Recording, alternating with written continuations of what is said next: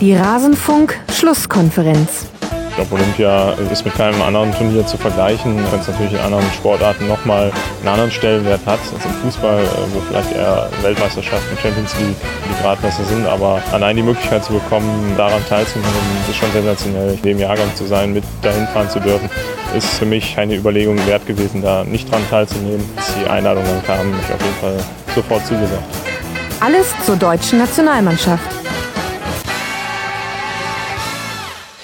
Einen wunderschönen guten Tag, liebe Hörer. Ihr hört eine Rasenfunk-Schlusskonferenz unter besonderen Umständen. Beim letzten Mal schon kleinere technische Probleme und dieses Mal nehme ich auf wie ein Neandertaler wieder mit Skype, so wie ganz früher in den frühen Rasenfunktagen. Jetzt hört ihr mal, wie sich das damals angehört hätte, wenn ich damals schon äh, ein etwas besseres Headset und äh, Mischpult gehabt hätte. Aber es ist eben Skype, liebe Hörer. Ihr müsst da jetzt leider durch. Ich auch. Es ist für mich auch schlimm. Aber das hängt damit zusammen, dass hier in Barcelona nicht alles so läuft wie zu Hause in München.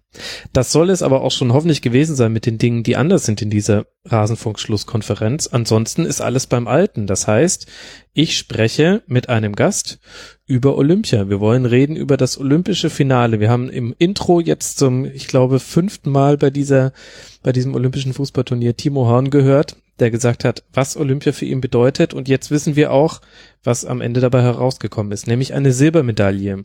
Über dieses Finale und das Turnier im Allgemeinen möchte ich sprechen mit Jakob. Servus Jakob. Hallo. Jakob, erzähl unseren Hörern doch bitte mal, wo man dich lesen kann im Internet. Ja, also ich bin äh, äh, hauptsächlich auf Twitter aktiv. Ähm, der Nick da ist äh, @tiffer mit einem Unterstrich dahinter, zwei A. Äh, fragt bitte nicht, woher der Name kommt. Äh, ja, ich habe auch einen Blog über meinen Verein, der ist aber im Moment leider so ein bisschen auf Eis gelegt. Also der Blog, mal nicht der Verein. Mal wieder losgeht. Der Blog, genau, nicht der Verein, ja. Da geht's gerade wieder los. Äh, ja, mein Verein, die Spielvereinigung Kräuter Fürth. Ähm, deswegen, hm, ja, Mhm. mehr gibt's eigentlich zu sagen. Deswegen freue ich mich ja umso mehr, dass wir es jetzt äh, zum letztmöglichen Termin noch äh, bei Olympia geschafft haben, zusammenkommen zu kommen, lieber Jakob. Denn dadurch, dass ich ja derzeit nur Erstligasendungen mache, ist das sonst derzeit schwierig mit Fürth. Und so ähm, habe ich dich wenigstens mal hier in der Sendung. Freut mich sehr, dass du Das dir stimmt, ja. zu sehr, sehr, sehr vorgerückter Stunde jetzt Zeit nimmst. ja, kein Problem. Ja, hinter uns liegt ein spannendes, ein langes äh, Finale. Doch bevor wir damit anfangen, muss ich noch ganz schnell drei ganz besonderen Leuten danken, nämlich Johannes Bock, Jo Seibt und André Heller. Vielen Dank. Ihr habt uns bei rasenfunk.de slash unterstützen eine kleine Spende zukommen lassen und darüber freuen wir uns sehr, der Frank und ich. Und jetzt wollen wir aber auch wirklich über das Spiel reden.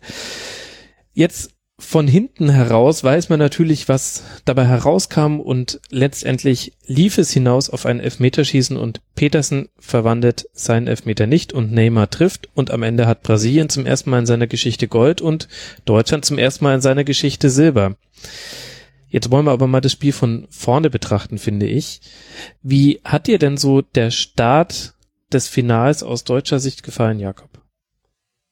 Also ich fand, ja, von Anfang an sind sie eigentlich relativ gut ins Spiel reingekommen, muss man sagen.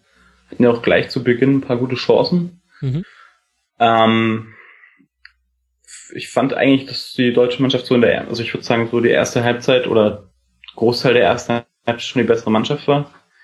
Ähm, bis zum Gegentor auf jeden Fall. Und ja, Mhm. Ja, lief gut in der Defensive, fand ich, das ganze Spiel über. mhm. Ähm, sonst man hat schon so ein bisschen gemerkt, dass es jetzt nicht die aller eingespielteste Mannschaft ist. Also ja, ähm, sie haben sich natürlich gefunden jetzt im, im Turnier, aber da gebe ich dir recht. Vor allem hat man, glaube ich, gerade in den ersten 15 bis 30 Minuten schon gemerkt, dass die Atmosphäre schon einen Einfluss hat auf so eine Partie und auch Mhm. auf so junge Spieler. Und obwohl Deutschland schon kompakt stand und jetzt auch gar nicht so viel zugelassen hat, immer sobald es mal einen Pass gab, der ein bisschen vertikaler gespielt war oder mal Ja. ein Eins gegen Eins gewonnen wurde, dann hast du gemerkt, dass sich die Unruhe im Stadion auch tatsächlich so ein bisschen auf die Spiele übertragen hat. Und das fand ich hat so ein bisschen die, die Anfangsphase geprägt. Ähm, aber auch auf Seiten der Brasilianer. Also als da in der zehnten Minute Julian Brandt ähm, an die Latte schlänzt, da hast du gehört, wie so einigen der Hintern auf Grundeis gegangen ist im Maracanã. Also war auf beiden Seiten ähnlich verteilt. Ja. Ist, also ich würde das ja mal wirklich interessieren, weil also in der, in der deutschen Presse da war ja das, das 7 zu 1 war ja wieder ganz groß. Mhm. Jeder hat äh, gemeint, das mindestens zehnmal erwähnen zu müssen. Das würde mich echt mal interessieren, wie das dann so in Brasilien ist. Also ob das da immer noch so irgendwie da im Hinterkopf ist. Weil oh ja, also so wie ich mitbekommen habe, war das tatsächlich in Brasilien jetzt noch viel extremer. Also dazu muss man wissen, dass das 7 zu 1 inzwischen ein geflügelter Begriff da drüben geworden ist. Also die NBC-Kommentatoren mhm. haben es so umschrieben, so wie wir Watergate und äh, die, also quasi das Gate als feststehende ja. Begriff verwenden. Alles ist gleich ein Gate. So ist, ist tatsächlich mit dem Ausdruck 7 zu 1, wenn etwas ganz besonders schlimm läuft in Brasilien. Das habe ich aus mehreren Quellen jetzt gehört. Und die haben tatsächlich dies, das schon als Revanche für das WM-Halbfinale 2014 aufgebauscht jetzt im Vorfeld. Also das wurde ganz extrem penetriert ja, nach ja. allem, was ich so mitbekommen habe. Ist jetzt halt die Frage, was sie, was jetzt am Ende Brasilien davon mitnimmt, finde ich. Jeden Fall mal eine Goldmedaille, ne? Ja, wahrscheinlich reicht das dann auch und wahrscheinlich äh, fühlen sie sich jetzt wieder geläutert. Mein Gott, das Maracanã ja. hätte das, hätte das, das was Wimbledon für Boris Becker ist, das hätte das Maracanã für die deutsche Nationalmannschaft werden können, wenn da nicht nur die A-Nationalmannschaft und auch die Frauen, sondern auch noch die äh, Juniorenherren es geschafft hätten, ja. hier Gold zu holen. Naja, es, es war ihnen nicht vergönnt.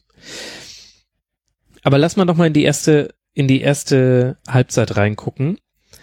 Ja. Das Tor fiel in der 27. Minute nach einem Neymar-Freistoß und ich ja, sensationeller Freistoß. Ja, perfekter kann man den nicht schießen, oder? Nee. Also selten so einen perfekten Freistoß gesehen. Ja, du bist der genau. Fan. Sorry. Nicht wundern. äh, ja, also nee, der war schon super. Also das, das kann er auf jeden Fall. Mhm. Vorher ein Foul von Ginter an Neymar war allerdings unumstritten und dann aus 28 Metern an die Unterkante der Latte so ein richtig oh, schönes. Steffen Simon eingesehen. Hat er? Ah, du, ah, ich, ähm, du hast ja noch nicht gehört, oder? Wenn du da in, in, in Barcelona warst. Also das. Nee, es war mir nicht vergönnt. Ja, also, das war fast das Beste an dem Spiel, muss man sagen. Okay. Oh Mann, naja. Ja, hat auch Steffen Simon eingesehen dass das faul war, obwohl er also ein bisschen war, gedacht war, hat.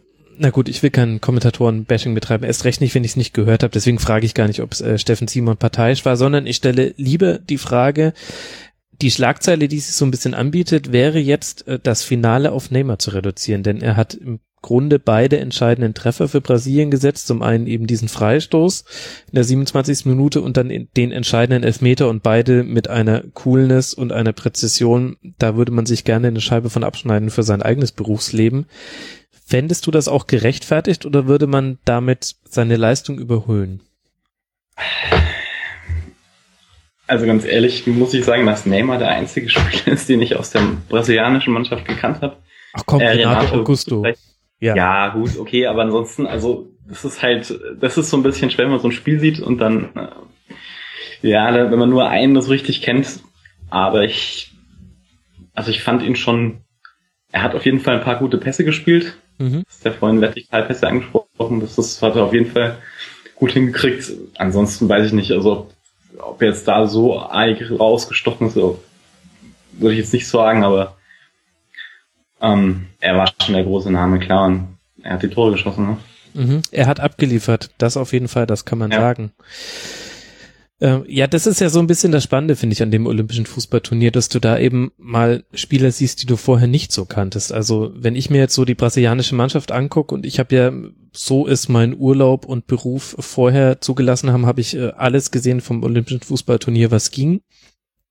Ähm, da, da sind jetzt auch wieder ein paar Namen auf meiner Watchlist gelandet, die vorher nicht drauf waren. Also Marquinhos, äh, da wusste ich nur, der spielt bei, ähm, der ist äh, bei PSG und kann deswegen okay. kein komplett blinder sein und er hat sich jetzt auch bestätigt. Ähm, Rodrigo Caio fand ich sehr interessant, wird ja jetzt auch tatsächlich mit ähm, Bundesligisten wie dem HSV in Verbindung gebracht, aber über Gerüchte will ich hier nicht mehr verlieren, als sie kurz zu erwähnen. Ähm, ich muss sagen, Douglas Santos hat mir ganz gut gefallen, der Linksaußenverteidiger bei Brasilien fehlen und Linksaußenverteidiger sind halt auch ein rares Gut immer noch im Weltfußball. Ja, allgemein, die, die Verteidigung von den Brasilianern fand ich ziemlich, Ja, ist nicht beeindruckend, aber solide auf jeden Fall. Also, ähm, die anderen zwei hast du ja schon angesprochen. Ja, würde ich schon sagen. Also, nee, ich war sag vielleicht so, das Beste. Ja, war tatsächlich das Beste. Du musst dir überlegen, äh, tatsächlich war dieses 1 zu 1, über das wir dann ja auch gleich noch sprechen werden, der Treffer von Max Meyer, das war der einzige Gegentreffer im kompletten Turnier einer brasilianischen Juniorenmannschaft. Also das hatte man auch mal komplett anders. Also ganz, Ja. ganz tolle Mannschaft. Wer mich richtig, also richtig beeindruckt hat in manchen Szenen war Wallace im defensiven Mittelfeld. Ich glaube, aus dem könnte, also der könnte einem auch nochmal auf den, über den Weg laufen. Da, da hat noch nicht alles gepasst, aber mein Gott, der, der ist 21 Jahre alt. Schönes, Ja. äh, schönes Team. Dann läuft da halt ein Renato Augusto rum, den kennt man noch, der spielt jetzt in China. Das heißt, hat quasi sportlich die Karriere weggeworfen, aber finanziell geht's ihm hervorragend. Dazu kann man ihn beglückwünschen. Und äh, vorne drin, neben Neymar, Gabriel Jesus, der hat auch richtig, ähm, also der wurde auch mit jedem Spiel, fand ich, besser. Jetzt im Finale, das war das Einzige, wo er nicht so seinen Stempel aufdrücken konnte, aber ähm, wir werden ja gleich auch noch über die deutsche Verteidigung reden. Das kann man auch mit denen in Verbindung setzen. Aber ich muss sagen, echt interessantes Team bei Brasilien. Mhm. Und ja, hat mir auch besser gefallen, als wenn man es überlegt, vor zwei Jahren bei der Weltmeisterschaft. Das finde ich immer ganz interessant, so ein bisschen, wenn man dann da die, die Mannschaften vergleicht. Also Mhm. ist die, die EM ist ja noch frisch sozusagen. Da hat man, also das ist schon ein richtiger Unterschied gewesen, wie es, also das eine Spiel jetzt hier gelaufen ist, auf jeden Fall. Mhm. Und wieso die Spiele bei der, bei der Europameisterschaft waren. Das ist schon, Ja, interessant. Mir ist auch gleich wieder aufgefallen, äh, wie unterschiedlich auch einfach gepfiffen wird. Also ähm, Ja. jetzt in, in, in, in dem Finale, da können wir gleich nochmal ganz kurz drüber sprechen, aber vor allem in den, in den ersten Spielen war es schon so, dass du dir gedacht hast, ach ja, das ist ja jetzt wie bei einer Weltmeisterschaft, wir haben wieder so ein, ein sehr hohes ähm, Leistungsgefälle innerhalb der verschiedenen Ja. Schiedsrichter. Ja. Ähm, und ich muss sagen, auch in dem Finale zugunsten von Deutschland eine recht mh, uneinheitliche Linie. Also ähm, ich glaube, allein Lars Bender hat fünfmal Neymar in der ersten Halbzeit gefoult. Sven Bender, glaube ich, viermal. Ehrlich gesagt, ich hätte da irgendwann die gelbe Karte fest erwartet und das hätte auch Neymar sehr gut getan, denn die beiden haben ihn richtig an die Kette genommen und die haben ihn aus dem Spiel gehalten. Denn auch der Treffer ist ja tatsächlich nach Standardsituation gefallen. merkt mal, dass die beiden ein bisschen, dass da das Mittelfeld und bei, bei Deutschland schon relativ erfahrene Leute waren, ne? Also dass die da relativ kurzen Prozess gemacht haben irgendwie. Also Mhm.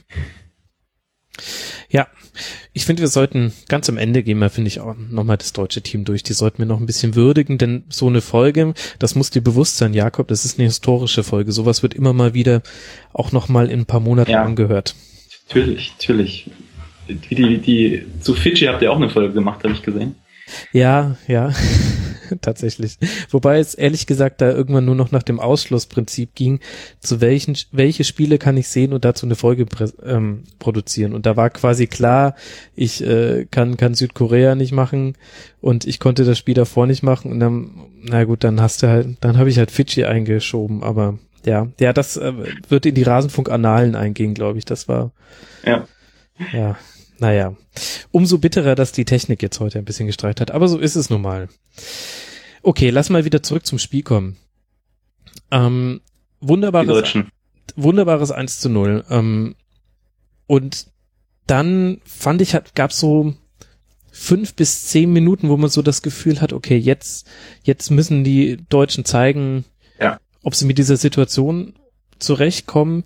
Wie hat dir denn die deutsche Mannschaft da gefallen und dann auch zu Anfang der zweiten Halbzeit?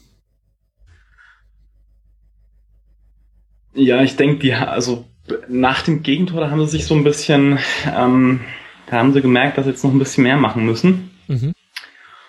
Und ja, was soll man groß sagen? Also dann bisschen mehr Zug zum Tor. Allgemein so, ja.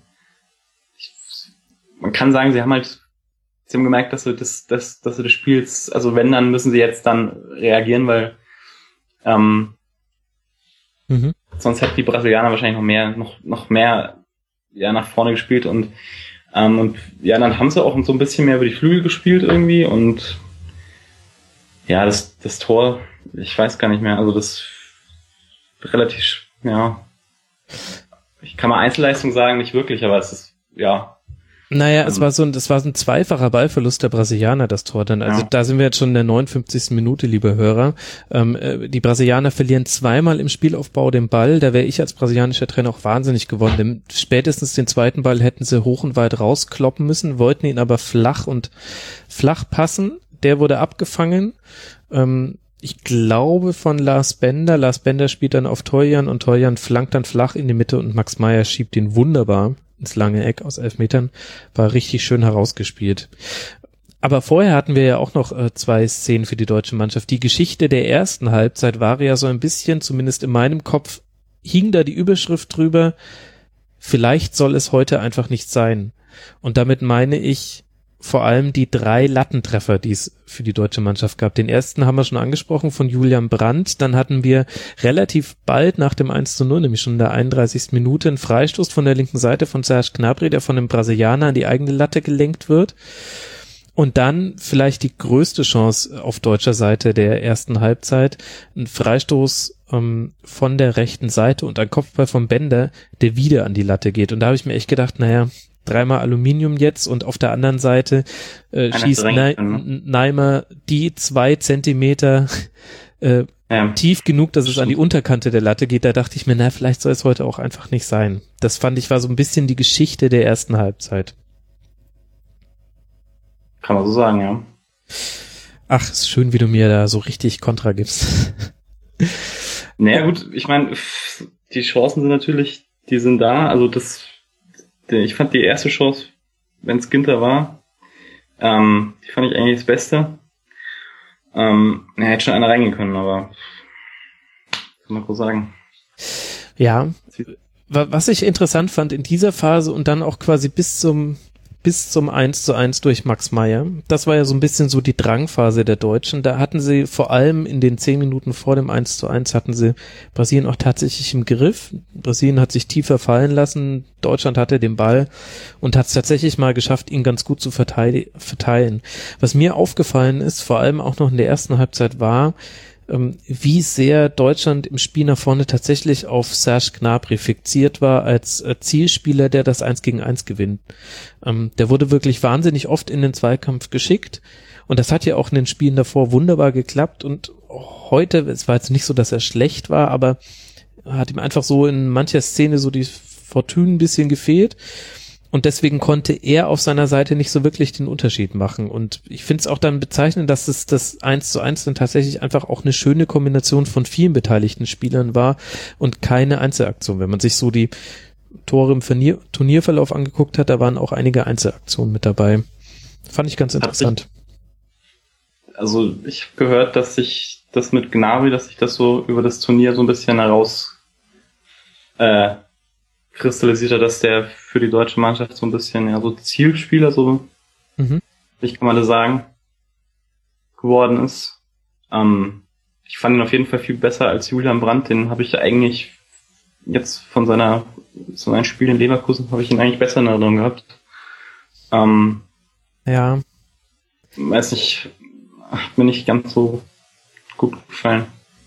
Ja, er war aber tatsächlich im Finale ein bisschen unauffälliger als in den Spielen davor, aber ja. eigentlich waren jetzt mal so übers gesamte Turnier hingesehen, waren Julian Brandt und Max Meyer, waren die beiden, die die Fäden gezogen haben im Mittelfeld. Mhm. Und Gnabry war der, der die Tore gemacht hat. Und Julian Brandt hat, glaube ich, allein zehn Tore vorbereitet. Ich meine, gut, da waren jetzt auch einige gegen Fidschi mit dabei. Aber der und Serge Gnabry, das war schon wirklich eine Kombination, die sehr, sehr gut funktioniert hat. Und dann hast du noch einen Max Meyer, der ja auch richtig was kann am Ball. Also, aber ich gebe dir recht, ich fand ihn jetzt auch im Finale jetzt nicht herausragend. Aber es hat ja eigentlich keiner auf, also keiner auf in keiner Mannschaft hat so richtig geglänzt. Also wenn wir nicht mal Neymar zugestehen zu sagen, oh, klarer Spieler des Spiels, ähm, finde ich auf der deutschen Seite jetzt auch nicht. Ja. Waren Klostermann haben viele, haben viele so als bisschen so als Man of the Match auf deutscher Seite so ein bisschen rausgestellt. Weiß Ja, finde ich aber ehrlich gesagt nicht. Ähm, Ich finde, Ja. Klostermann hat, hat sehr, sehr gut gespielt, aber der hatte eine Phase Ende der regulären Spielzeit und dann auch nochmal in der ersten Halbzeit der Verlängerung. Da war der meiner Meinung nach vollkommen platt und da hat er zwei, dreimal stimmt. richtig geschlafen. Ich erinnere mich noch an eine Szene, da hat er versucht, einen, den Ball einfach frei zu sperren und von hinten geht der Brasilianer einfach vorbei und schießt nochmal aufs Tor. Das war, glaube ich, schon in der Verlängerung. Das war so ein bisschen sinnbildlich. Der hat wirklich, ich finde auch ein gutes Spiel gemacht, aber der war irgendwann einfach körperlich durch und äh, da sind die Brasilianer auch meiner Meinung nach bewusst auf seine Seite manchmal gegangen im Spielaufbau. Also Ja. Sagen wir der ersten 80 Minuten. der Spieler der ersten 18 Minuten, ja.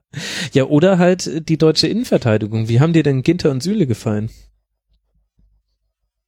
Ja, sehr gut. Also ich, es gab ja dann so, so gegen Ende der zweiten Halbzeit, oder was heißt gegen Ende der zweiten, also ab Mitte der zweiten Halbzeit gab es ja mal so eine Phase, wo, Brasilien praktisch ständig im, im Strafraum von den Deutschen war, irgendwie. Mhm.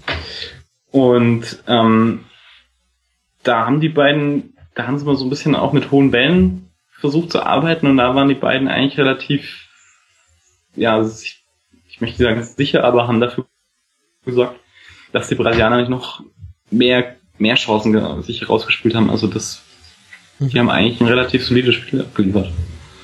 Ich, Ähm, ich würde sogar einen draufsetzen. Also du sagst solide, ich sag sehr gut. Also mir haben Ginter und Süle wirklich hervorragend gefallen. Ähm, also bei hohen Bällen sowieso. Allerdings ist es jetzt auch in, in dem Olympiateam von Brasilien tatsächlich jetzt auch nur so eine Notzutat bei denen gewesen. Also ja, äh, das Maggi quasi in der haben sie der auch viel, Gewürzkiste. viel, viel, Sch- ja, viel Fernschüsse und so haben sie auch, glaube ich, ja tatsächlich und so. Das war schon in Ordnung.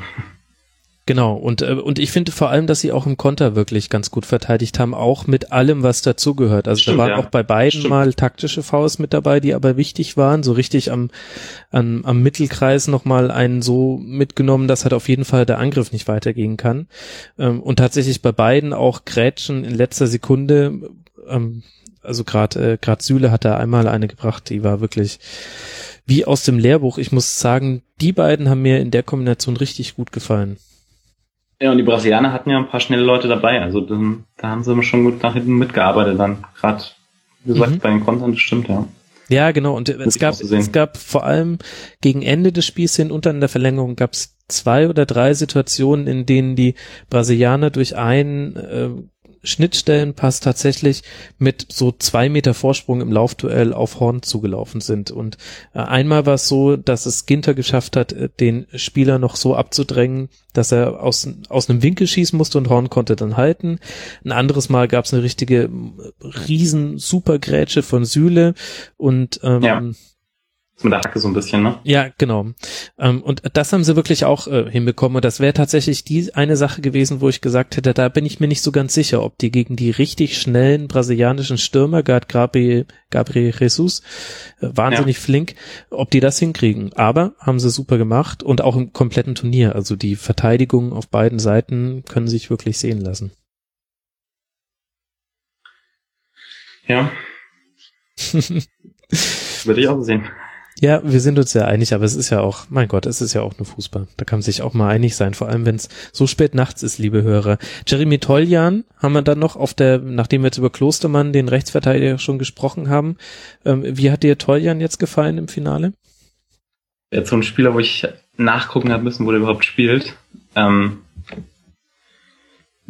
ist mir jetzt nicht besonders aufgefallen. Also da fand ich die anderen drei in der Abwehr schon ein bisschen stärker. Mhm. Aber ist auch nicht negativ aufgefallen. Also deswegen. Ja, ich glaube, es lag tatsächlich daran, er hatte mehr Defensivaufgaben als in den letzten Spielen. Das ist vielleicht auch so generell die Sache, die man aus dem Finale noch mitnehmen kann. So gut Deutschland verteidigt hat, äh, es gab trotzdem die Phasen, in denen es nicht geschafft wurde, sich aus dem Druck Brasiliens zu lösen. Gerade, du hast es schon angesprochen, die letzte Viertelstunde in der regulären Spielzeit. Ja. Ähm, man sagt ja immer so unschön Handball. Artig war das, aber äh, tatsächlich war es so, es gab dann nur noch lange Ja. Bälle auf Petersen, ähm, der gekommen war für Selke. Petersen konnte die Bälle aber tatsächlich auch nicht so wirklich halten und vor allem, und da finde ich, hat sich die Stärke der Brasilianer in der Verteidigung richtig gut gezeigt, die waren wahnsinnig stark bei zweiten Bällen. Wenn die Wenn Ja. das Aufbauspiel der Deutschen nicht genau in den Fuß gespielt war, dann war immer ein brasilianisches Bein da. Und das war in der Phase so, da haben die Deutschen ganz, ganz schnell wieder den Ball verloren, deswegen sind sie hinten quasi nicht rausgekommen. Ähm, Und dann kann halt auch so einer wie Toljan, der halt seine stärksten Offensivaktionen hat, wenn er überlaufen kann, wenn er kreuzen kann, äh, wenn er mit viel Geschwindigkeit rauf und runter die Linie rennen darf, ähm, da kann er halt auch nicht so glänzen, wie wenn ihm das eben gegeben ist. Naja, Ja. Kann man nichts machen, ne? nee, Wenn man hinten drin steht, dann kann man nichts machen. es ist ein komplexes Spiel und man muss tatsächlich, finde ich, auch wirklich sagen, also wirklich äh, den Hut ziehen vor, vor Brasiliens Defensivleistung. Das ähm, wurde mir ehrlich gesagt auch in der Berichterstattung immer fast ein bisschen zu wenig betont, denn ja, auch Neymar und Jesus und alles ganz toll und schön, aber ich habe eine brasilianische Mannschaft schon ganz, ganz lange nicht mehr so gut verteidigen sehen, vor allem so systematisch gut. Also nicht ähm, gut, weil da überragende Einzelpersonen stehen, sondern einfach, weil, weil es taktisch gut organisiert war. Also da muss man meiner Meinung nach schon mindestens zehn Jahre zurückgehen, um sich an so eine brasilianische Mannschaft zu erinnern. Und das finde ich vor allem vor dem Hintergrund der WM 2014 ganz interessant, denn da war Stimmt, ja. jetzt nicht Ja. das, womit die geglänzt haben. Stimmt. Ähm, ich habe jetzt nur das Spiel von den Brasilianern gesehen, aber wenn, also, dass, wenn sie überhaupt kein Gegentor gekriegt haben und jetzt auch, also aufgrund des Spiels würde ich schon sagen, dass das alles in allem verdient war auf jeden Fall, dass sie das Spiel gewonnen haben, weil sie hatten ein paar Phasen drin, wo sie nicht, wo sie nicht so ganz gut waren, aber gerade jetzt da gegen Ende und die Verlängerung, da waren sie schon, da waren sie schon besser, würde ich sagen. Da haben sie, das haben sie dann auch verdient, äh, dass sie das Elfmeterschießen gewonnen haben. Ja, vor allem, was ich interessant fand, in der Verlängerung ist ja immer so ein bisschen die Frage, wie verhalten sich beide Mannschaften und da, daran kann man so ein bisschen den mentalen Zustand erkennen und die Deutschen Ja. haben ja tatsächlich ganz brutal auf Zeit gespielt. Also da konnte Timo Horn konnte da nochmal richtig Ballkontakte sammeln, weil er schön mit seinen Außen- und Innenverteidigern ähm, sich Querpässe zugeschoben hat und Brasilien hat dann irgendwann die Kraft gefehlt, da drauf zu gehen. Das fand ich tatsächlich interessant, dass Deutschland in der Phase, vor allem in der ersten Halbzeit der Verlängerung, nicht die Offensive gesucht hat, sondern eigentlich erstmal versucht hat, sich nochmal zu erholen von dem Druck äh, des, der letzten zehn Minuten ähm, der regulären Spielzeit. Fand ich ganz interessant und eigentlich hat man es ja auch gerne, dass dann das Team belohnt wird, was ein bisschen aktiver ist. Und ich finde, Ja. das war über die gesamte Spielzeit war das schon Brasilien. Brasilien hat nur, in, ich glaube, so in den letzten drei, vier Minuten haben sie dann aufgepasst, dass sie keinen Fehler mehr machen. Mhm. Aber ansonsten haben sie die, die Verlängerung eigentlich so weitergespielt, wie sie die, die, das Ende von der zweiten Halbzeit gespielt haben. Da haben sie keinen großen Unterschied gemacht. Ähm, das stimmt auf jeden Fall, ja. Sehe ich Ja. auch so. Ach, das ist schön mit so einer Rasenfunkaufnahme, Aufnahme, da versöhnt man sich oft auch mit Ergebnissen nochmal, weil man gezwungen ist, nochmal sachlich drauf zu gucken. Ähm, über das Elfmeterschießen lässt sich ja nicht so viel sagen, finde ich. Wann, Ja, also man, ja, ein Fehlschuss ist schon, da habe ich jetzt schon in letzter Zeit andere Elfmeterschießen gesehen. Also ja. Das gegen Italien, das war zwar vielleicht, ähm, ich sag mal, aufregender, aber von den, von den, also von den reinen Elfmetern her war das auf jeden Fall besser. Ja, definitiv. Vor allem Italien war furchtbar. Also auch wenn Deutschland das gewonnen hat, aber also ich weiß nicht, wie es dir geht, aber ich Ja. möchte ein Elfmeterschießen wie gegen Italien möchte ich nie wieder erleben. Das war, das war eine Frechheit dem Zuschauer gegenüber. Es, es war einfach, es gab zu viele Wendungen. Es war, es war way too much. Also so Ich glaube, ich habe bei dem Elfmeterschießen da gegen Italien geschrieben, dass ich das mit meinem, mit meinem Verein nicht erleben möchte, so ein Elfmeterschießen, weil das, ja, ich möchte, also das, das habe ich mir auch gedacht. Ja. Wenn, das, wenn das mit, genau beim Verein hängt man ja noch mehr dran. Ähm, Ja. Das habe ich mir auch gedacht. Das, das, das hättest du nicht überlebt. Und mich, irgendwie hat es mich dann ähm, erinnert an in Mission Impossible 2, glaube ich, ist es dann so, irgendwann fangen die damit an, dass, äh, dass sich die Bösewichte und Tom Cruise immer irgendwelche Masken aufziehen und irgendwann ziehen die dreimal nacheinander quasi die Maske ab und so war dieses Elfmeterschießen gegen Italien. Immer wenn du gedacht hast, oh, jetzt weiß ich endlich, wen ich vor mir habe, dann hat der Nächste verschossen. Es war furchtbar. Na gut, also eigentlich ein ganz gutes ähm, Elfmeterschießen. Der einzige Wackler auf deutscher Seite war Serge Gnabry. Der hat äh, halb rechts unten geschossen, hat im Prinzip den Hectorschuss gemacht, ähm, ja. wenn wir beim Italien Elfmeterschießen bleiben. Und im Grunde hat Petersen äh, dann mit seinem äh, mit dem fünften Schuss äh, etwas ähnliches probiert, nur da hat ihn Weverton gehalten und Neymar macht ihn dann in den Winkel und dann verlierst halt so ein Elfmeterschießen.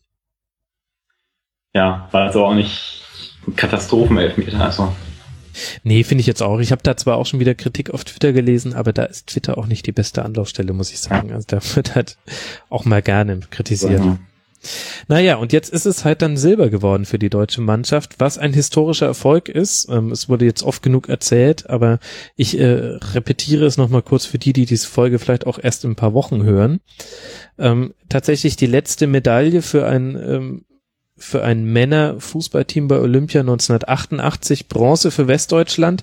1976 hat Ostdeutschland einmal tatsächlich Gold geholt, aber jetzt im vereinten Deutschland ist es tatsächlich ein Riesenerfolg. Und so ein bisschen, das ist ja auch die Spekulation auf diesen Erfolg, ist ja ehrlich gesagt auch der Grund, warum ich jetzt diese Rasenfunkfolgen machen wollte, weil ich mir dachte, die nächste Möglichkeit dazu gibt's in vier Jahren, wer weiß, wo dann der Rasenfunk steht. Entweder Weltherrschaft oder ich weiß nicht, moder mach, mach Bahnhof durchsagen. Eins von beiden.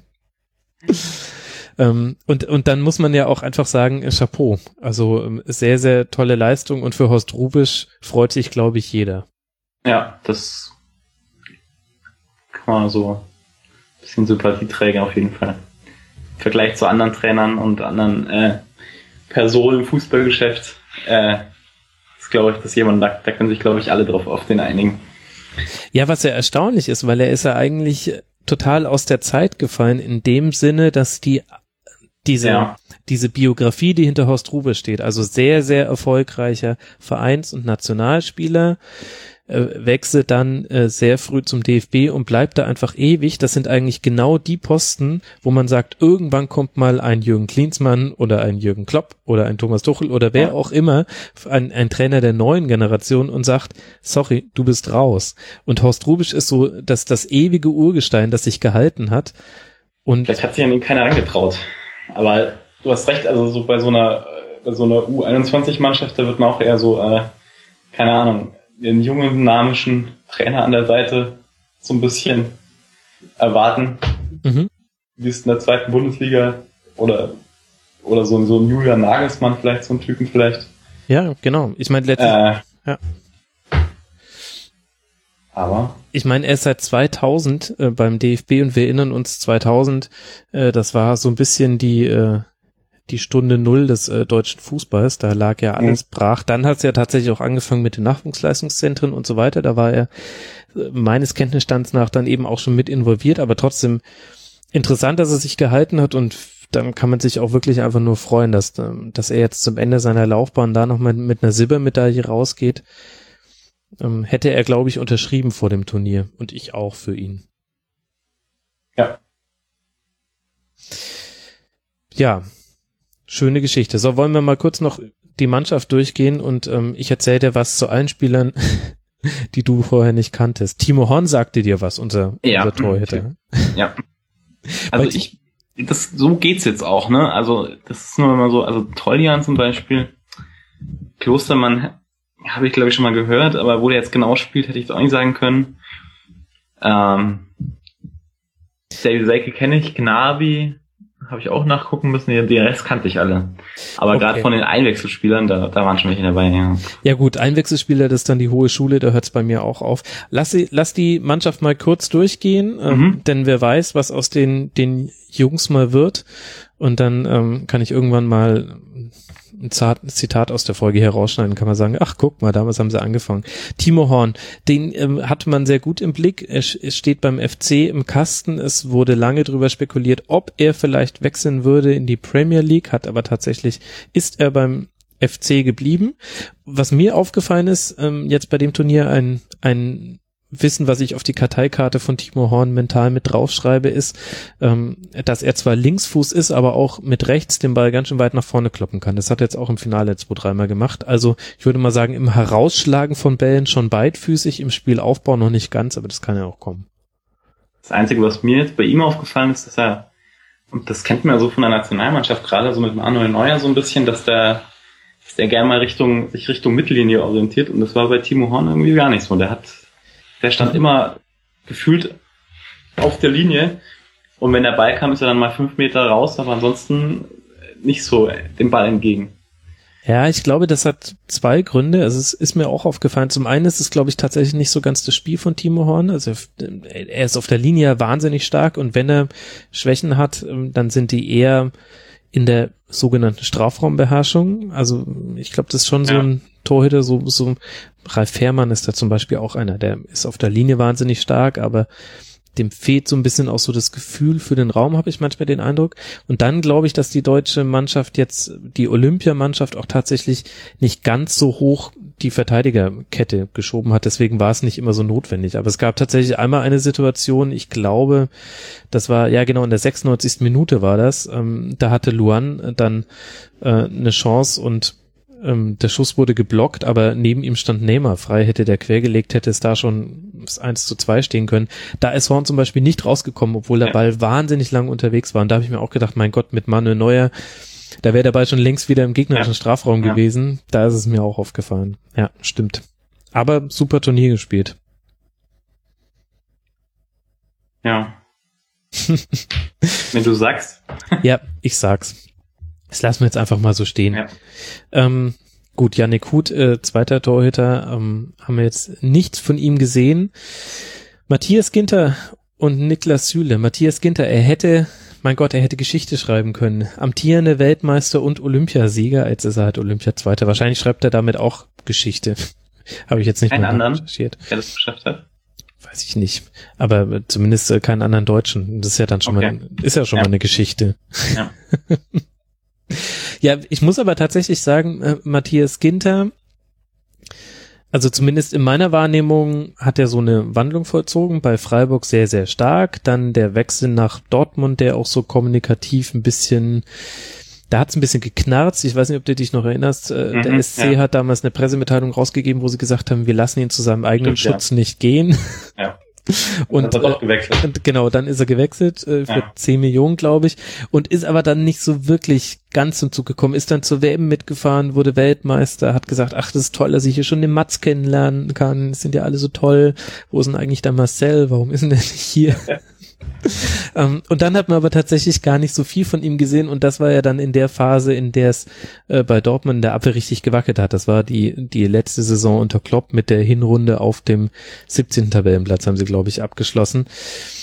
Und hm. auch jetzt ist so ein bisschen die Frage, wie seine Rolle bei, bei Dortmund sein wird, finde ich. Mit Sokrates und Batra sind da zwei vorne dran.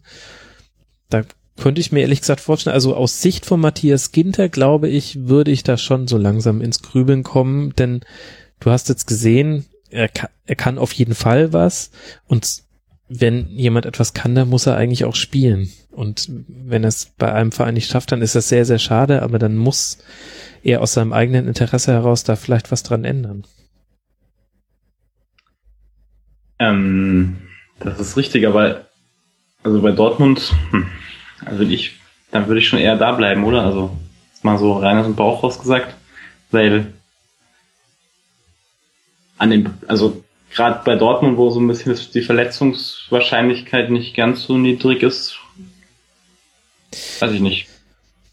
Okay, interessante These, die du da in den Raum stellst. also, naja, ich meine, also, keine Ahnung, wenn man, man ist ja in einem Verein, wo man international spielen kann auf jeden Fall. Und wenn man, wenn man spielen kann und dann muss man es auch da versuchen, sich durchzusetzen, oder? Und also ja, nee, klar. Ich will ja jetzt auch nicht, das will ich ja eigentlich im Rasenfunk gar nicht machen, so dieses äh, Spekulieren. Aber ja. ich, ich habe mir jetzt gedacht, ähm, also ich wollte eigentlich nur beschreiben, dass Matthias Ginter durch dieses olympische Fußballturnier äh, in meiner Wahrnehmung ähm, einen Ausschwung erlebt hat. Also ich habe ihn ähm, schon ganz lange nicht mehr so gut gesehen und habe mir jetzt äh, in den letzten Spielen und jetzt auch im Finale habe ich mir gedacht, den könntest du auch bei Gladbach in die Innenverteidigung stellen, du könntest ihn bei Leverkusen in die Innenverteidigung stellen. Man könnte sich das tatsächlich bei auch bei diesen ähm, 1B-Adressen im deutschen Fußball vorstellen. Sehr schön. ja. äh, Sorry, aber so ist es ja. Ähm, aber man könnte sich das vorstellen, ohne dass man tatsächlich denkt, nee, das würde noch nicht passen. Und das finde ich tatsächlich interessant, denn so habe ich ihn vor einem Jahr noch überhaupt nicht erlebt. Also da haben diese, vielleicht bin ich da auch ein Fähnchen im Winter, aber da haben diese sechs Spiele bei Olympia gereicht. Ich ja, die Frage, wie, wie, wie groß man den, den, den sportlichen Wert von dem Turnier jetzt hier ähm, bewertet. Ja, wichtiger Punkt, stimmt, da hast du schon recht. Weil, also das ist mir jetzt halt aufgefallen, ich habe jetzt nicht, nicht viele Spiele geguckt, aber es ist schon so, also das, das mit Fitch, das war schon ein bisschen, ähm, ich weiß nicht, also das, man, Was man hast du denn gegen so mit, 10 zu 0? Das haben wir doch eine Bundesliga. Nichts, aber, naja, aber das ist, das Ergebnis habe ich nichts, aber das ist halt die Frage, also ob das, das Turnier so, also ich weiß nicht, man, man hat so bei beiden Turnieren, auch bei dem Frauenturnier, da, da haben, da haben dann irgendwelche Leute geschrieben, ja, wie die beiden Mannschaften sich da ans Finale gurken. Ich weiß nicht, ob das stimmt, aber dann äh, muss man sich schon überlegen, ob das dann da so, ob das Turnier dann da so ausschlaggebend sein kann. Ja, okay. Nee, finde ich mal Punkt tatsächlich. Ähm, wurde da jetzt schon auch ein anderer Fußball gespielt als, als ähm, im, im tatsächlichen Spitzenfußball, im europäischen. Aber gut, ähm, werden wir ja nur ähm, wir werden, wir brauchen jetzt den Referenzmaßstab. Das heißt, Matthias Ginter muss jetzt wechseln oder bei Dortmund spielen, weil sonst werden wir nie erfahren, wie dieses Turnier zu bewerten ist, Jakob. Deswegen muss er wechseln. Ähm, wer auch die NBC-Kommentatoren, ich habe es ja heute wieder mit amerikanischen Kommentar gesehen, äh, sehr begeistert hat es Niklas Süle. Also auf den sind die richtig abgegangen. Muss ich sagen, ähm, ich habe mir dann auch nochmal so ein bisschen seine, seine Statistiken angeguckt und es ist schon Wahnsinn. Der Mann ist äh, noch ganz knapp 20 Jahre alt, wird jetzt dann Anfang September 21, hat schon über 70 Bundesligaspiele gemacht. Das muss man sich mal überlegen. Schrecklich, wenn man sich die, die Alter von den Spielern anguckt. Schrecklich. Mhm. Ja. Ja, aber wahnsinnig starke, wahnsinnig starke Leistung. Ähm, bin ich mal gespannt. Bei Niklas Süle tatsächlich ist er immer noch bei Hoffenheim in Anführungszeichen da könnte jetzt auch mal Bewegung reinkommen. Also Innenverteidiger ist ähm, Deutschland gerade nicht so schlecht besetzt. Wir haben ja noch Mustafi und so weiter. Mhm. Nun ja. So, und dann haben wir die beiden Routiniers, die Horst Rubisch neben Nils Petersen mitgenommen hat, Sven und Lars Bender. Das fand ich ganz schön, wie ja. ich das, das mitgekriegt habe, dass, dass er die mitgenommen hat. Sind in der Nationalmannschaft irgendwie, irgendwann sind mal beide erstmal ein und dann beide hinten rausgefallen. Mhm das fand ich eine ganz schöne Aktion, dass die, dass die da mit, mit Hand fahren dürfen. So, äh, rein so aus, äh, soll man sagen. Sentimentalen äh, Gründen? Genau, genau, ja. Ja, schöne Geschichte. Und, und darüber hinaus fand ich es aber auch interessant. Also, ähm, denn damit hat ja Horst Rubisch ja tatsächlich auch ein Zeichen gesetzt, welcher Mannschaftsteil ihm besonders wichtig ist. Mhm. Ähm, ich will es jetzt nicht dahin drehen, dass er damit gesagt hat, dass da quasi Deutschland besonders schwach besetzt wäre, sondern ich glaube tatsächlich, dass einfach, dass Horst Rubisch gewusst hat, er will mit diesem 4-1-4-1 spielen. Das heißt, er braucht jemanden, der auf der 1, mhm. äh, also auf der Sektorposition, der, der muss wahnsinnig gut sein und der muss ein Gefühl für Raum haben und der muss eine Ruhe haben. Der, der, der darf sich nicht so schnell ähm, rausbringen lassen und da hat Sven Bender einen super Job gemacht bei, bei dem Turnier und dann hast du mit Lars Bender einen, der wirklich nochmal offensiven Element reinbringen kann, der aber auch keiner ist, der blind nach vorne stürmt. Und wenn du vor, vorne spielst mit Meier, Brandt, Gnabry, dann brauchst du nicht jemanden, der da noch voll wild äh, mit hin und her äh, rennt, sondern da brauchst du schon jemanden, der nur kalkuliert, der guckt, wie, wie sind wir auf dem Feld positioniert und der nur dann in die absolute Spitze mit vorgeht, wenn es auch nötig ist. Und das hat Lars Bender wiederum, finde ich, sehr gut gemacht würde ich jetzt so aus dem Spiel, was ich gesehen habe, würde ich zustimmen, ja. Ach, ist es nicht schön, diese Harmonie. Ähm, irgendwie vielleicht auch ganz gut, dass jetzt dann die Bundesliga wieder anfängt. wann, steigt, wann steigt Fürth auf? Ich hätte dich gern öfter im Rasenfunk mit dabei, Jakob. Dann könnten wir uns auch mal ein bisschen zoffen. Über Teujan haben wir ja schon ein bisschen gesprochen. Lukas Klostermann spielt bei RB Leipzig. Von dem hat man immer schon einiges gehört und man wusste immer, also der, der kann was sehr, sehr junge Rechtsverteidiger und auch Rechtsverteidiger sind heutzutage gefragt. Ihr könnt, kann man, muss man ja nur mal zu Bayern gucken und sich überlegen, was da passiert, wenn Philipp Lahm irgendwann mal in Altersteilzeit geht. Ähm, hat, hat auch, glaube ich, die Chance genutzt, auf sich aufmerksam zu machen. Also auf den bin ich jetzt in der Bundesliga-Saison echt gespannt. Ja, das ist das, was so das Turnier so ein bisschen ähm, auch ausmacht, ne? dass, die, dass die Spieler auf sich aufmerksam machen können und so. Mhm. Ja, mal schauen. Ich bin eh auf RB Leipzig recht gespannt, die Saison, deswegen. Oh ja, oh ja. Sind jetzt ausgeschieden aus dem Pokal heute. Mhm. Auch, auch im Elfmeterschießen. Und ja, schauen. Ja, ein schwarzer Tag fürs deutsche Elfmeterschießen, beziehungsweise nur. Oh ja, und Nürnberg ist weitergekommen, ganz schlimmer, ganz schwarzer Tag, ja. Ja gut, äh, man könnte jetzt aber halt auch aus Sicht von Dynamo Dresden argumentieren. Ich saß tatsächlich, äh, das hat für leichte Irritationen gesorgt. Äh, ich saß da schon im Camp Nou. Ich war ja heute beim Spiel Barca gegen Real Betis, Saisoneröffnung. Okay. Ähm, und äh, habe tatsächlich, als die Spieler zum Aufwärmen rausgekommen sind, ähm, habe ich die habe ich die Notifications aufs Smartphone bekommen, äh, wie die DFB-Pokalspiele ausgegangen sind. Und ich möchte Ja. es nicht leugnen, dass ich bei gewissen Ergebnissen eine Bäckerfaust geformt habe. Und das hat äh, bei meinem Nebenmann äh, für Irritation gesorgt, weil er sich, glaube ich, gewundert hat, wie ich die, wie ich es begrüße, dass die Barca-Spiele endlich aufs Feld kommen, nämlich mit einer mit einer Bäckerfaust. es war es war sehr interessant, muss ich sagen. Ganz ganz viele Touristen mit dabei. Und vor mir äh, ähm, vier Brasilianer, ähm, die mich so genervt haben, dass ich irgendwann überlegt habe, ob ich mit 7 zu 1 komme, aber dann habe ich sie hinterlassen und dachte, warte ich mal lieber den Abend noch ab. So, ähm, mein Lieblingsspieler in der deutschen Mannschaft wegen seines Namens ist Grisha Prömmel. Den kann, noch nie gehört, den Namen. Wirklich.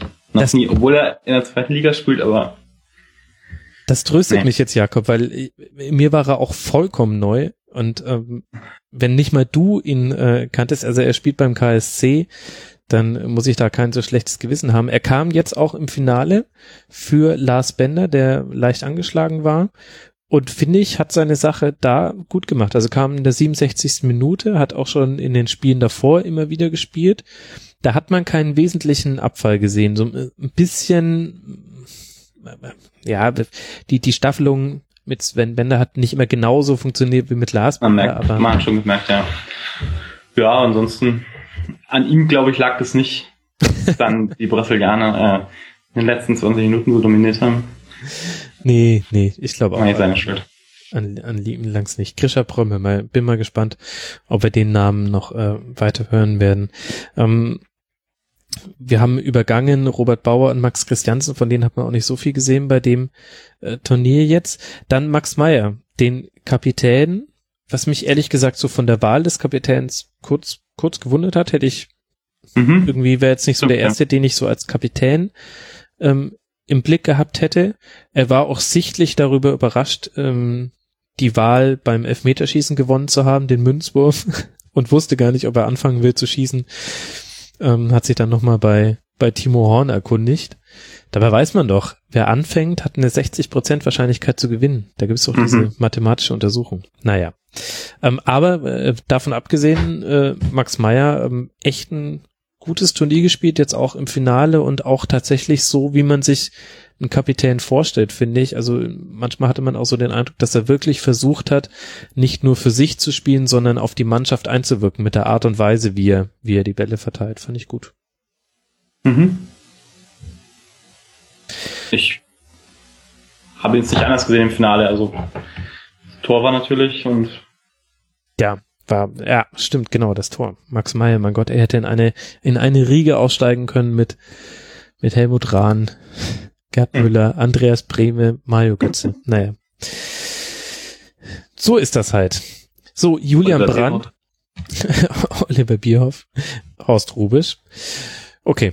Julian Brandt, der Vorlagenkönig bei dieser EM, ähm, ich, er hat ein bisschen eine andere Rolle gespielt als bei Leverkusen, hängt aber auch damit zusammen, dass, dass die deutsche Nationalmannschaft jetzt nicht so schwarmmäßig äh, gegenpressen kann wie Leverkusen, dafür fehlt die Übungszeit. Grundsolides, äh, sehr gutes Turnier gemacht. Bisschen schade, dass der Schuss an die Latte nicht reinging.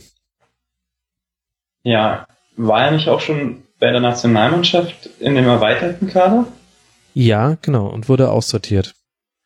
Okay. Die, die drei Spiele, die dann gehen mussten. Gen? Ja, nee, nee, es waren drei, lass mal kurz überlegen. Also es war quasi damals die Frage Brand oder Sané. Dann hat er, dann wurde noch Rudi nach Hause geschickt, das war so die große Überraschung und Marco Reus. Das waren die drei, ja, die gehen mussten. Genau, ja. glaube ich. Ich hoffe, ich habe das jetzt gerade richtig. Also Reus weiß ich genau, der ging ja verletzungsbedingt mehr oder weniger. Ja, genau. Ja, könnte hinkommen auf jeden Fall. Naja, hoffen wir jetzt einfach mal, dass das so richtig war. Ehrlich gesagt habe ich die Erinnerungen an an die EM schon wieder Richtung Rückenmark verschoben. Ich stecke gerade in der Bundesliga-Saisonvorschau, da ähm, muss ich wieder Platz schaffen im, im Kopf. Gut, ähm, gehen wir mal noch äh, kurz äh, den Kader fertig durch. Wer natürlich so richtig das Turnier für sich genutzt hat, ist Serge Gnabry. Von dem hat man ja immer mal wieder so ein bisschen was gehört. Also ich habe damals noch mitbekommen, er ist ja vom VfB Stuttgart zum FC Arsenal gewechselt. Das war damals dann eben so, ach, guck mal, ist ja interessant, dass, dass da jemand ja. den Sprung wagt in schon sehr, sehr jungen Jahren. Das war so ein bisschen so ein Zieler-Äquivalent damals, der ja bei Manchester United ja. war.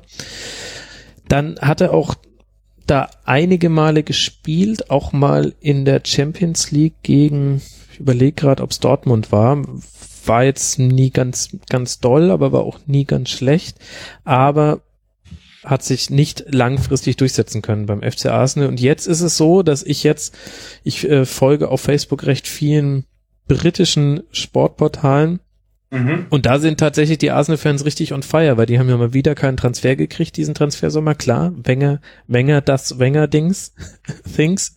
Ortet.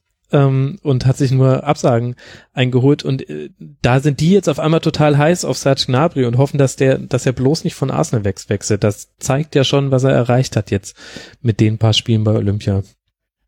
Komisch bei so Spielern, die so im Ausland spielen, die, da kriegt man so wenig mit, weil so die, die in Deutschland spielen, da hört man doch immer noch ein bisschen was davon, aber wenn dann da plötzlich einer auftaucht, das ging mir auch letztens, äh, als zuletzt bei mit, mit hier ist Godran Mustafi so, mhm. der war auch plötzlich irgendwie da. Ja. Hat man nie so auf der Liste gehabt, ein bisschen. Ja, 2014 wurde nachnominiert damals. Wer hat sich denn damals nochmal verletzt?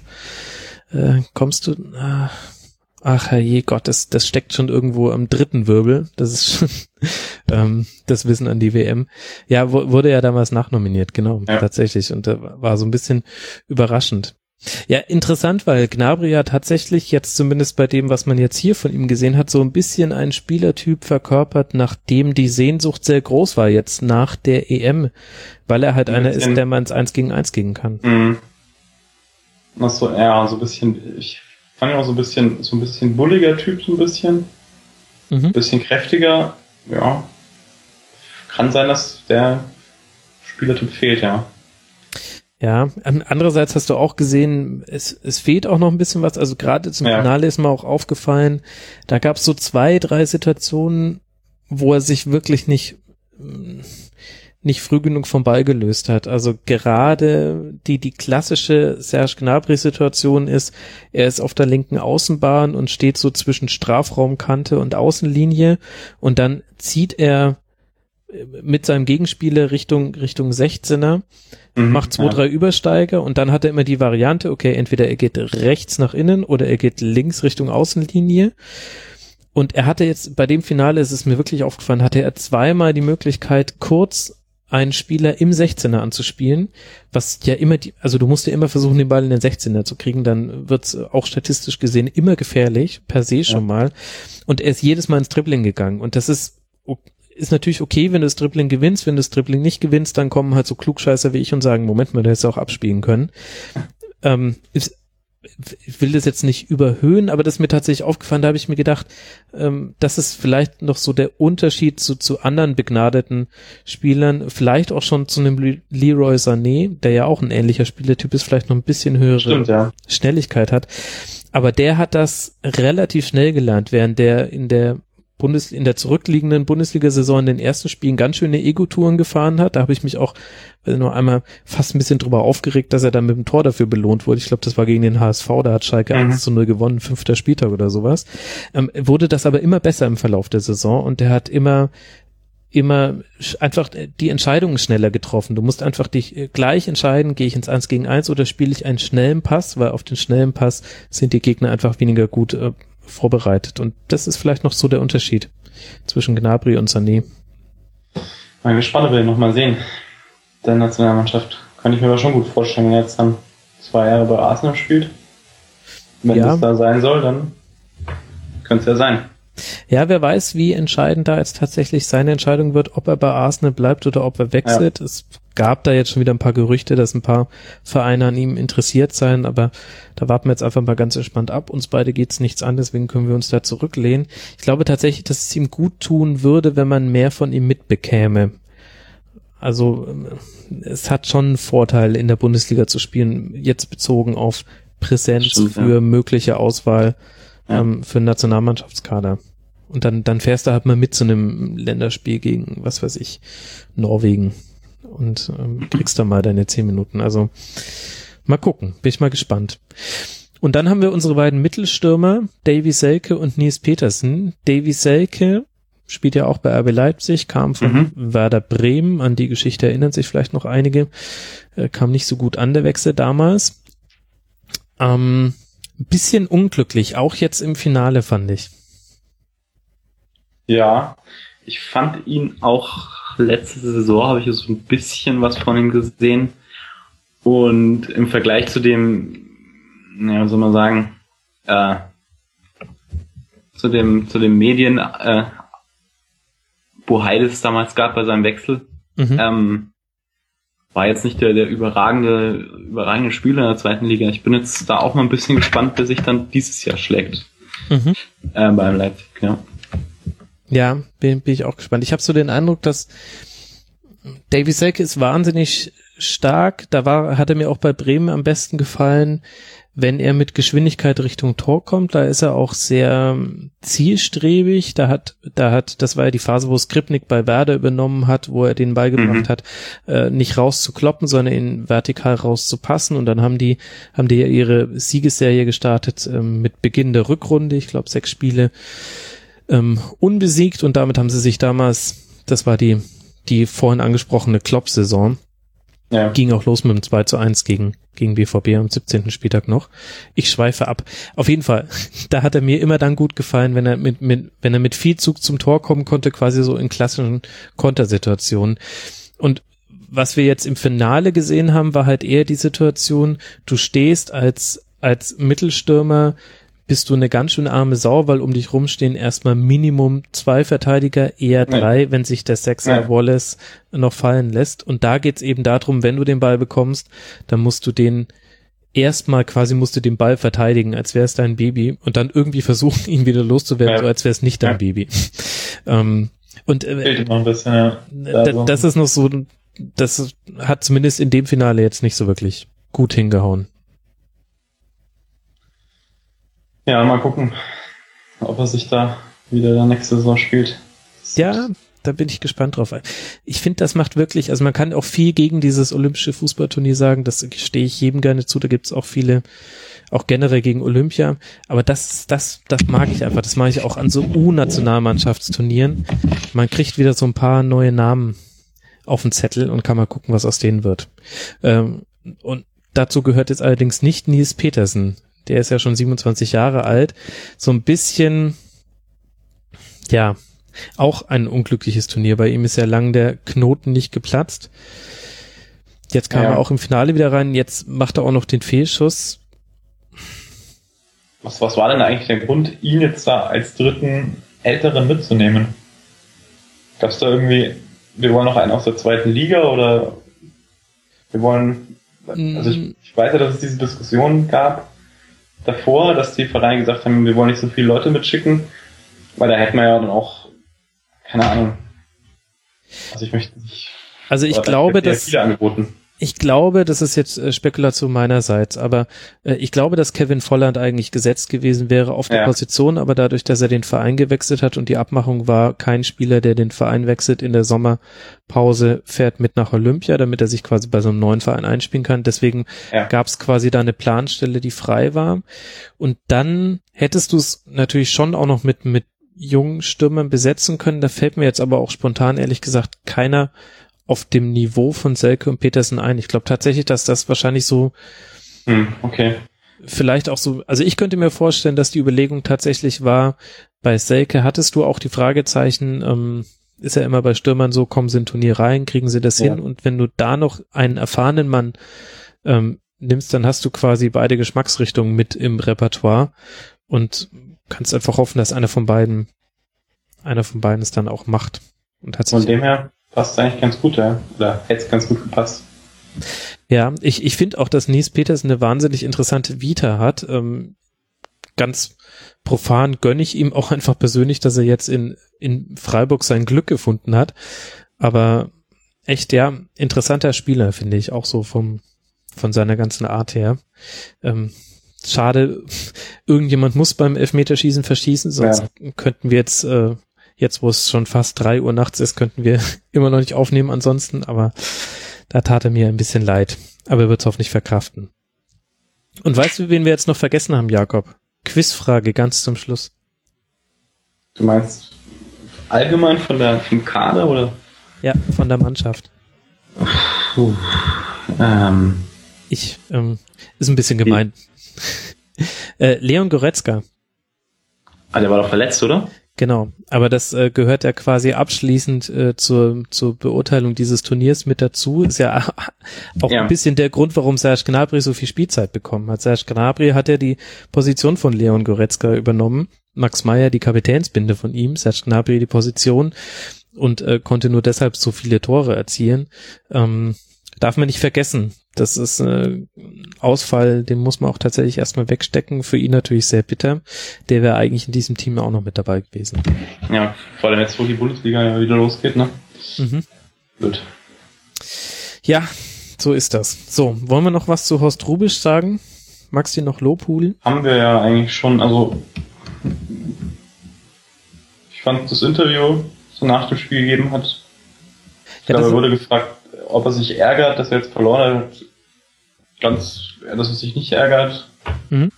Äh, dass er froh war, bei dem Turnier dabei sein zu können. Dass die Jungs ganz toll waren, also ganz sympathisch und so. Also ja, eigentlich könnte er weitermachen. Also wird mich nicht stören. Ja. Ähm, ja, das Interview konnte ich ja leider nicht sehen, äh, weil ich ja auf dem amerikanischen Stream war. Da haben die nur ähm, weinende Brasilianer gezeigt. ähm, also vor Freude weinen diesmal. Das muss man ja dazu sagen. Ja, also ähm, wa, wa, was für eine Laufbahn auch, das muss man sich mal überlegen. Äh, hat äh, 1971 mit dem Fußballspielen begonnen. Ich würde sagen, so ab der Zeit bei Rot-Weiß Essen, das war 1975, Ja. Lass mal es jetzt mal zählen. Ich glaube, das war dann auch, genau, das waren seine ersten Bundesligaspiele. Das, das musste dir mal geben, von 1975 bis 2016. Ja. Immer aktiv im, im Profifußball. Das ist schon, das sind schon Sylvia Knight Maßstäbe, die an, an jedem Titelgewinn der deutschen Frauennationalmannschaft irgendwie Ja. beteiligt war, was ja auch Wahnsinn ist. Und ist so ein bisschen einer der alten Helden, die nicht äh, durch was weiß ich aufgefallen sind. Entweder durch, durch irgendwelche komischen Auftritte bei irgendwelchen TV-Sendern oder Mhm. beim DFB oder sonst wo. Also gibt's, da gibt's gar nicht mehr so viel, wo man sagt, der ist noch so ein bisschen, hat sich das so ein bisschen bewahrt. Ja, das stimmt. Das ist absolut richtig. Ähm, hält sich ja auch, glaube ich, ganz bewusst ein bisschen aus der Öffentlichkeit Ja. raus. Ist da vielleicht auch nicht so der Typ zu. Ja. Und damit, glaube ich, haben wir dieses olympische Fußballturnier der Männer ganz gut besprochen. Deutschland holt die Silbermedaille, erreicht damit etwas Historisches. Brasilien holt zum ersten Mal in seiner Geschichte Gold.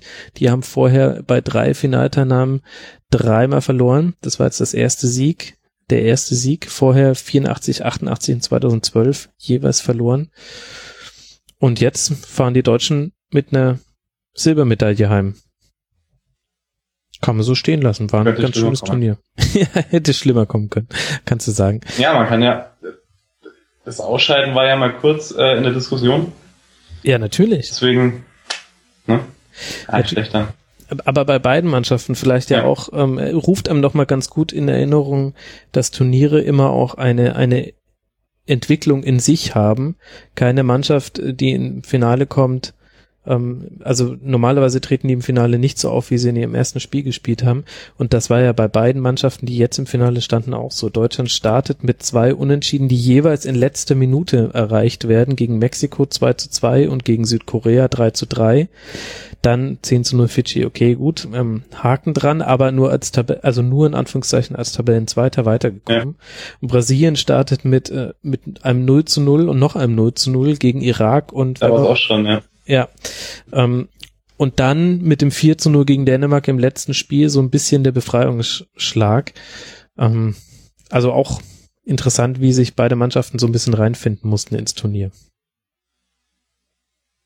Tja, so ist das bei den Turnieren. ja. Okay, ich merke, Jakob, es, es, es, es zerfasert ein Diese, diese Olympianächte, die zehren wirklich an der, so ein bisschen an der. Ja. Wie soll man sagen? An der Substanz. Genau, ja. Ja, absolut. Ähm, dem kann ich nur zustimmen. Ich sitze, ich musste die Klimaanlage hier ausmachen, dass man das nicht in der Aufnahme hört und sitze jetzt in einem brütend heißen Zimmer und dann nehmen wir auch noch via Skype auf. Ich hoffe, ich hoffe, die Audioqualität ist wenigstens Ach Gott, ich will gar nicht dran denken, Jakob. Nee, wir, wir müssen, wir, wir müssen jetzt, wir müssen jetzt einfach einen Schluss machen. Nee, wir hören uns jetzt super, Jakob, aber wie das dann oh. bei den Hörern ankommt, das ist, das ist immer was komplett anderes. Das war schon äh, ganz früh beim Rasenfunk so, ähm, angehört hat sich's immer ganz toll, aber was dann hinten rauskommt, jeder, der mal einen Podcast gemacht hat, du hast doch auch mal eine Podcast-Ausgabe gemacht. Ja, wir haben, äh, wir haben direkt aufgenommen. Oh, Streber, Streber. Das ist ja, aber das, gut. Ja, da war das Audio aber auch nicht so, so, so, so toll. Aber die ersten Aufzeichnungen sind ja nie gut, aber das hat jetzt leider, glaube ich, schon ja. Rasenfunknummer, ja, wahrscheinlich übergreifend irgendwie Nummer 140 oder irgendwie so. Da ärgert es mich ein bisschen. Aber gut. Jakob, deine letzten Worte an unsere Hörer. Was willst du noch mit auf den Weg geben? Jetzt hast du noch mal die Chance. Ähm, tja, was soll ich sagen? guckt ein bisschen mehr anderen Sport. Das hat mir Olympia jetzt wieder gezeigt, dass es. Ja, Spinnst also, du? Die sollen Rasenfunk ja, Das kann man ja ganz gut damit, das, das ist wieder was anderes. Also, Aha, okay. ähm, also das hat mir Olympia so ein bisschen gezeigt, dass es doch auch noch andere interessante Sportarten gibt. Oh ja, das stimmt. Das stimmt. Und man, man nicht jedes Fußballspiel, das irgendwo läuft, gucken muss. Ja, also, man, man kann es immer noch gucken, Jakob. Lass dir das von jemandem sagen, der, der sehr, sehr viel von den olympischen Fußballturnieren von Männern und Frauen gesehen hat. Fußball ist immer noch ein schöner Sport. Ich um, ahne seit so ein bisschen mit Fußball, deswegen. Aber vielleicht kommt es ja wieder. Ich hoffe, dass es wiederkommt. Ja, aber, aber ich gebe dir schon total recht. Also ich habe es schon mal auch im Ratenfunk erzählt. Äh, Tontaubenschießen hat mich wahnsinnig weggeflasht. Ich finde Bogenschießen fand ich un, ist einfach unglaublich, wenn man sich die Leistung vor Augen ruft. Also erstmal, was die im, im Wettkampf überhaupt leisten, also dass die über 70 Meter so eine 12 Zentimeter Scheibe treffen. Aber dann, wenn man sich einfach vor Augen führt, was da für ein Training dahinter steht und was ja. das quasi für eine Hingabe an den Sport ist, die ja eben nicht finanziell so entlohnt wird, dass das quasi eine der Triebfedern dafür sein kann, sondern es, es, du musst ja. wahnsinnig in deinem Sport, also du musst einen Wahnsinn für deinen Sport haben, sonst, sonst schaffst du es nicht zu Olympia. Okay, ich nehme mal Dressurreiten aus, da musst du Geld haben. Aber ansonsten, ähm, und, und das, das ist einfach toll und da freut mich dann auch einfach tatsächlich da mal ein paar fremde Sportarten zu sehen und finde es auch für die Athleten einfach cool. Ja, das würde ich so unterschreiben auf jeden Fall. Das ganze Drumherum nervt ja. Ich habe halt, ich habe tatsächlich überlegt, ob ich wegen dieser Russland-IOC-Entscheidung aus Protest quasi keinen Rasenfunk mache. Ich habe sogar schon überlegt, ähm, ob ich dann eine kleine Folge mache, in der ich das erkläre, weil bestimmt Nachfragen gekommen wären. Ich habe da wirklich drei Tage lang mit mir gerungen, weil mir das so auf den Zeiger gegangen ist, hier der Umgang mit der Stepanova, als auch dann dieses Abwälzen der Entscheidungen auf die einzelnen Verbände, ob man die russischen Athleten ausschließt. Und du siehst ja auch jetzt schon wieder, was passiert. Ähm, also Gewichtheben ist, glaube ich, gerade so. Ähm, äh, da sind die Russen ja raus, ne? Aber geht trotzdem. Das sind schon wieder die ersten Medaillen aberkannt worden. Ja, ja, genau, genau. Aber aber auch mit Ansage. Also wenn du siehst, ja. ähm, dass die tatsächlich, ähm, also Gewichtheben bin ich jetzt auch nicht so firm, würde ich mal sagen. Das ist so äh, ja, so wie ich mich halt dann so in der Oberliga auskenne, so ist ungefähr Gewichtheben bei mir. Ich weiß, dass es es gibt. Ähm, ja. Aber wenn ich dann sehe, ähm, da geht einer mit 170 Kilo im ersten Versuch hin und dann steht daneben Weltrekord 172 Kilo, denke ich mir, Ja. Moment mal.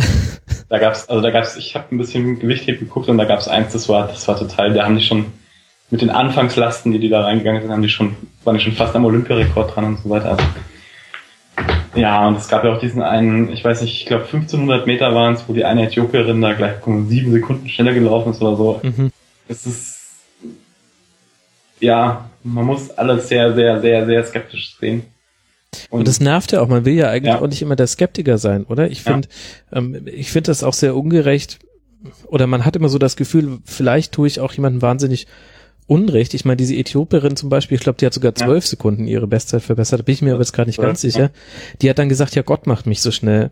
ja, Und dann dachte ich mir, ja, also der Gott, den Aber- wir kennen, der Ja. macht dann, der, weiß nicht. hm, aber vielleicht ist es ja auch so, aber es ist schwierig. Und was halt vor allem dann echt eine schwierige Dimension annimmt, ist neben den generellen Problemen, die man damit haben kann und dass da eben das IOC alle Verantwortung auf die WADA ähm, abstreitet und trotzdem auch noch so tut, als ob ähm, Olympische Spiele jetzt auch das Geiste wären, was Rio de Janeiro jemals hätte passieren können, finde ich, dass es immer noch so ein Hin so ein Unterbau dazu gibt, Ja, äh, wenn du dann ins Thema, ähm, wie, wie es läuft eigentlich in Deutschland reingehst und dann, wie ist die deutsche Sportförderung, wie ist die deutsche Sportberichterstattung, wie schätzen auch wir als Konsumenten, also wir zwei jetzt auch, eigentlich andere Sportarten ein. Also, also ich bin der erste Typ, der auch mit dafür verantwortlich ist, dass Leichtathletik in Deutschland nicht vom, vom Boden kommt, weil ich depp halt immer nur Fußball guck.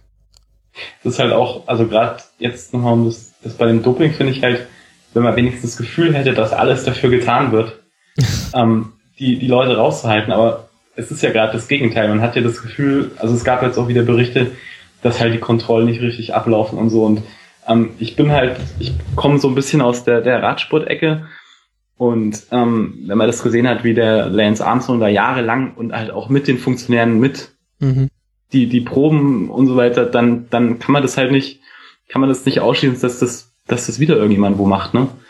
Und das ist das Problem. Also wenn man, wenn man wüsste, okay, es wird gedopt, aber es wird alles dafür getan, dass man die, dass man die Leute ja irgendwie wieder aus dem Verkehr zieht, aber das Gefühl hat man halt nicht. Und also ich Ja. habe es heute auch mal geschrieben, dem, dem Thomas Bach, dem nehme ich gar nichts mehr ab, weil also das ist unglaublich und dass das halt auch noch ein Deutscher ist und dass halt auch der kritiklos in den, in den deutschen Medien da alles erzählen darf, das ist halt schade irgendwie. Naja, inzwischen ja nicht mehr, wobei das ja auch so ein witziger Reflex ist, äh, dass das, dass das auch noch ein Deutscher ist. Das zeigt ja auch schon so, dass das eigene Mindset auch noch so ein bisschen gepolt Ja. ist, dass man schon im Zweifel davon ausgeht, dass, dass die deutschen Sportler sauber sind. Während, ähm, auch im Fußball lang, ne, dass der DFB äh, die goldene Leuchte ist und nie irgendjemand bescheißen würde und dann hat sich alles anders herausgestellt. und, und, und das ist natürlich auch äh, total scheinheilig, auch von einem selbst. Also man bewegt sich Ja, in einem ganz schwierigen Klischee. Du, du musst nur mal überlegen, wie du drauf reagierst, wenn, wenn ein russischer Athlet eine neue Bestzeit ausstellt oder wenn es eben ein, der ukrainischer. Äthi äthiopischer oder eben auch genau ein US-amerikanischer Ja. Athlet ist, die, die Wahrnehmung ist eine komplett andere. Ähm, und Das ist nicht einfach, ja. Ach, es ist, es ist schwierig. Ich habe heute einen, einen Artikel gelesen von einer Läuferin, die tatsächlich 2012 bei den Olympischen Spielen in London war, im Halbfinale auf 1500 Meter als ähm, insgesamt ist sie dann quasi neunte geworden, ist sie ausgeschieden und inzwischen wurden sechs Läuferinnen vor ihr disqualifiziert. Das heißt, sie hätte im Finale starten können. Das hätte bedeutet, dass sie rund 30.000 Euro mehr verdient hätte mit den Ja. Olympischen Spielen. Sie hat sich dann danach verletzt. Eine wirklich nochmal so, so eine total äh, andere Ebene dieser Diskussion einfach, äh, wie es diejenigen betrifft, die deswegen ähm, schlechter, schlechter abschneiden im Sportkampf und, und dann kommst du auch ins, ins Thema Sportforderung rein, die hat sich dann verletzt und äh, musste, musste es selber zahlen, weil die Krankenkasse gesagt hat, Arbeitsunfall und ähm, der Deutsche Olympische schwer. Sportbund, Das- ach, furchtbar. Das Ich Medaillenzählen und so weiter. ja, auch Medaillenspiegel, genau. Und trotzdem ertappt man sich auch manchmal, dass man so mit einem Nebenblick drauf guckt, um einfach Ja. so ein Gefühl dafür zu kriegen, wie krass die Amerikaner gerade wieder abgehen. Aber ja, es ist, ach, ach Man ja, genau. viel zu schwere Themen für diese vorgerückte Uhrzeit, würde ich sagen. Jakob. Und irgendwann muss man drüber reden, ne? ja.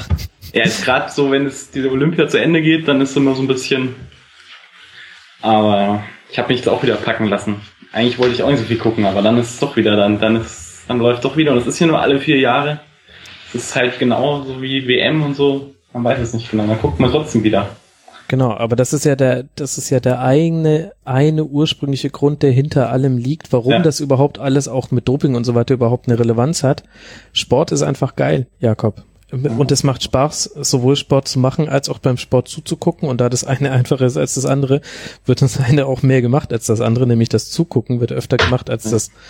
Und, und weil so viele zugucken, rentiert sich auch zu dopen und so weiter. Es ist eine Spirale. Aber die, die, die Ur, der Ursprung, dass sich Leute in etwas messen, was sie besonders gut können, was einen körperlichen Aspekt hat, das ist einfach was Cooles. Das macht, äh, das macht einfach Bock und da gibt's wahnsinnig viele geile Sportarten und deswegen gucken wir das auch immer. Schönes Schlusswort, würde ich sagen. Würde ich auch sagen. Jakob, ich danke dir ganz herzlich, liebe Hörer. Folgt ihm bei Twitter. Er heißt da @tiffa mit T E F F A A unterstrich, richtig? Richtig. Richtig.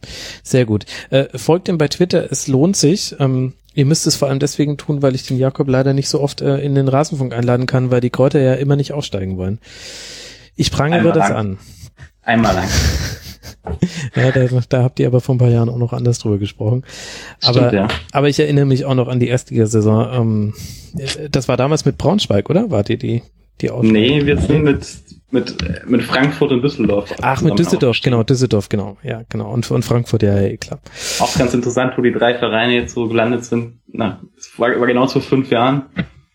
Und Düsseldorf fast abgestiegen, Frankfurt wird fast abgestiegen, wir im Niemandsland der zweiten Tabelle, äh, der zweiten Tabelle, ich schon, der zweiten Bundesliga. Mhm. Ja. Ach ja. Ja, ähm, steig mal auf, dann, dann kann ich dich öfter einladen. Oder vielleicht, keine Ahnung, vielleicht überlege ich mir mal, bei wie vielen tausend Euro Spendenziel ich eine Zweitliga-Schlusskonferenz immer mache. Ich müsste mir halt einen Tag dafür komplett frei nehmen, das macht es ein bisschen nicht schwierig. alle könnt ihr so viel Fußball gucken. Ja, das ist genau das Problem. Ähm, Also es wird ja sehr, sehr oft danach gefragt, ob ich zweite Liga mache, aber die Sache ist, wenn ich es auch nur halbwegs auf dem Niveau Ja. der, der Erstliga machen will, dann muss ich mir tatsächlich, müsste ich dann äh, mir den Montag in jeder Woche frei nehmen und da dann Spiele angucken, damit ich dann Montagabend oder sowas aufzeichnen würde. Ja. Geht halt, aber dann habe ich halt noch einen Arbeitstag weniger. Deswegen, ähm, deswegen geht mal auf rasenfunk.de slash unterstützen, liebe Hörer.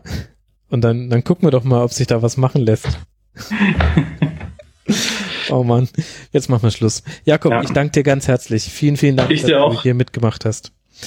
Und euch, lieben Hörern, auch vielen Dank. Am Montagabend zeichne ich die Saisonvorschau auf. Die erscheint dann ja wahrscheinlich in der Nacht auf Dienstag, wenn alles gut geht, dann auch wieder in der alten Qualität. Vielen Dank fürs Zuhören. Folgt uns auf Twitter, liked uns bei Facebook und schreibt uns iTunes-Rezensionen. Und wenn ihr das alles gemacht habt, dann bin ich ein glücklicher Max. Und mit diesen Worten bedanke ich mich fürs Zuhören. Bis bald, macht's gut. Macht's Ciao. gut, ciao.